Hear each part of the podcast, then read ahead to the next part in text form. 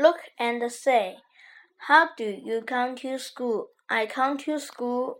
How do you come to school? Alice. I come to school on foot. I live near school. When do you leave home? I leave home at a quarter to eight. How do you come to school, Kitty? I come to school on foot too. Alice and I always walk to school together. What about you, Peter? I don't live near school. I come to school by bus. I leave home at about 7:30. When do you arrive to at school? At about 8 o'clock.